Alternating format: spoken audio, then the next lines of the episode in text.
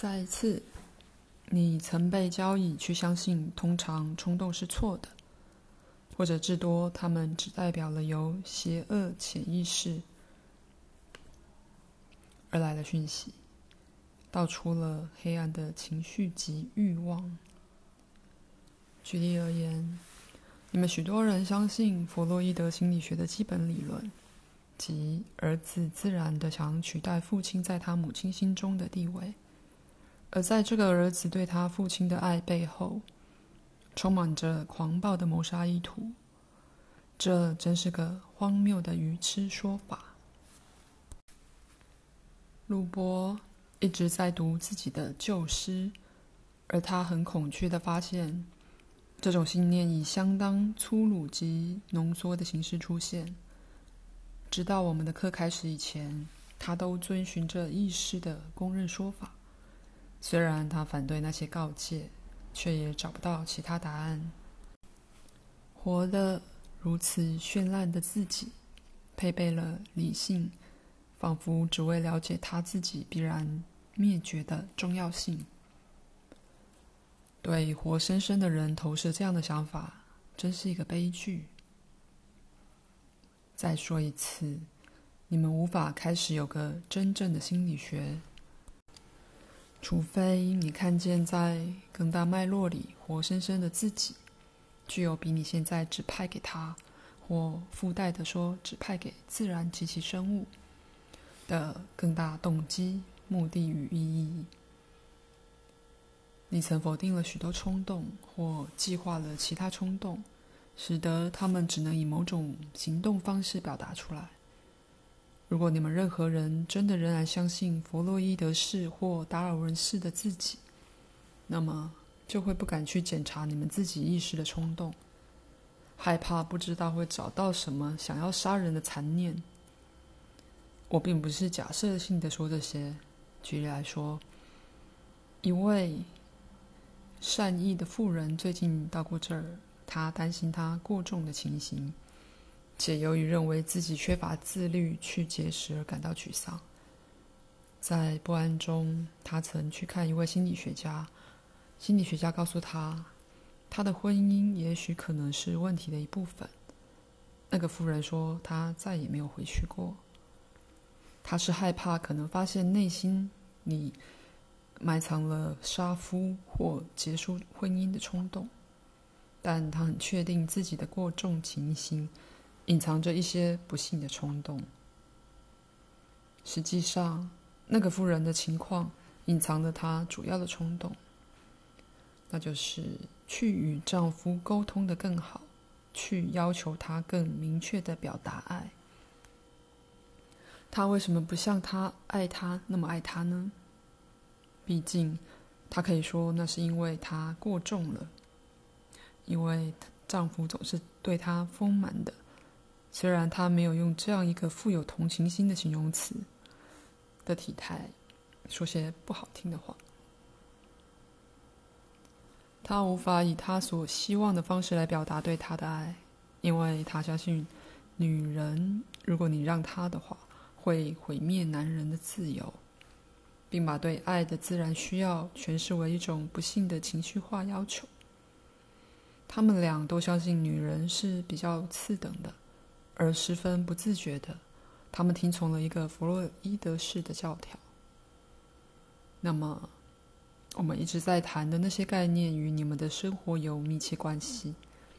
刚才提到的那个男人常常否认他个人的冲动。而就对他太太表达情爱这件事而言，有时候他甚至没觉察到那种冲动。在你消减自己的冲动到根本认不出他们的其他领域里，你关闭了可能性，并且阻止了那些本身就会把你领出难难局的有益性行动。你阻止改变，但因为他们曾被交易。如果不去干预的话，其身体、心智或人际关系终究一定会越变越坏。所以他们怕任何的改变都将是不利的。因此，人们常常对事件反应，好像他们自己没有改变他们的动力似的。他们的生活态度仿佛是自己的确受限于不但只能体验这短短的一生，并且在这一生还是他们化学作用的牺牲品，一个被破坏了的族类之意外的一员。那个族类一直到其最核心都是残忍的。另一个女性朋友发现，在她乳房上有一块小小的痛处。她对那些被当作预防医学的一大堆负面暗示，关于癌症的公益宣传，记得很清楚，而充满了不祥之感。她去看医生，医生告诉她，她不相信有任何不对劲的事。不过，只为了保险起见，他建议照 X 光。而因此，在预防医学的名之下，他的身体被给予一剂基本上不需要的辐射线。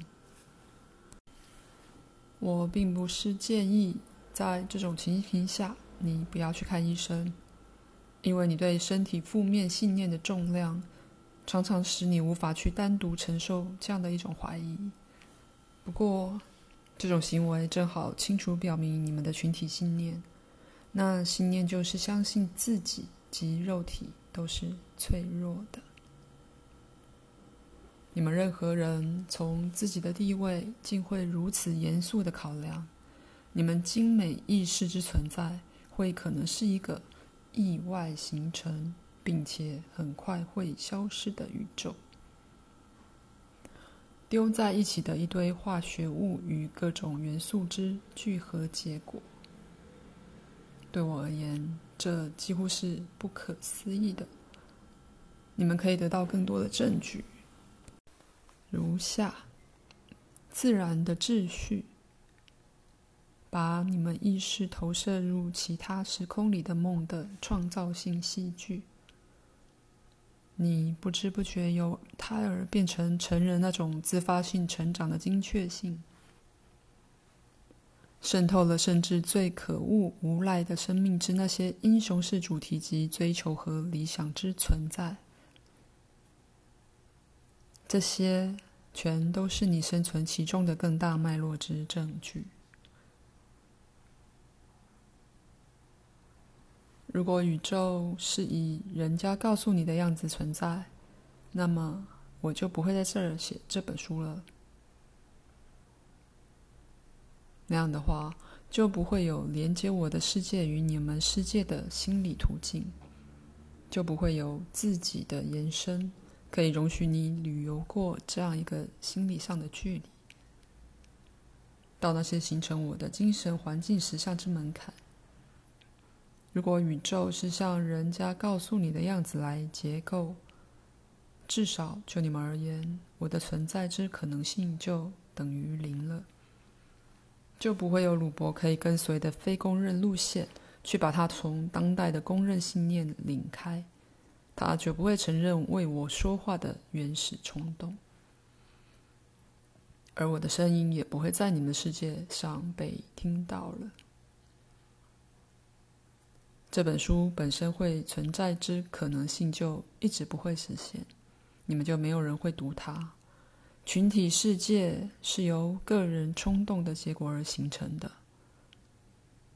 那些冲动会交汇相混，形成行动之起飞甲板。口述结束。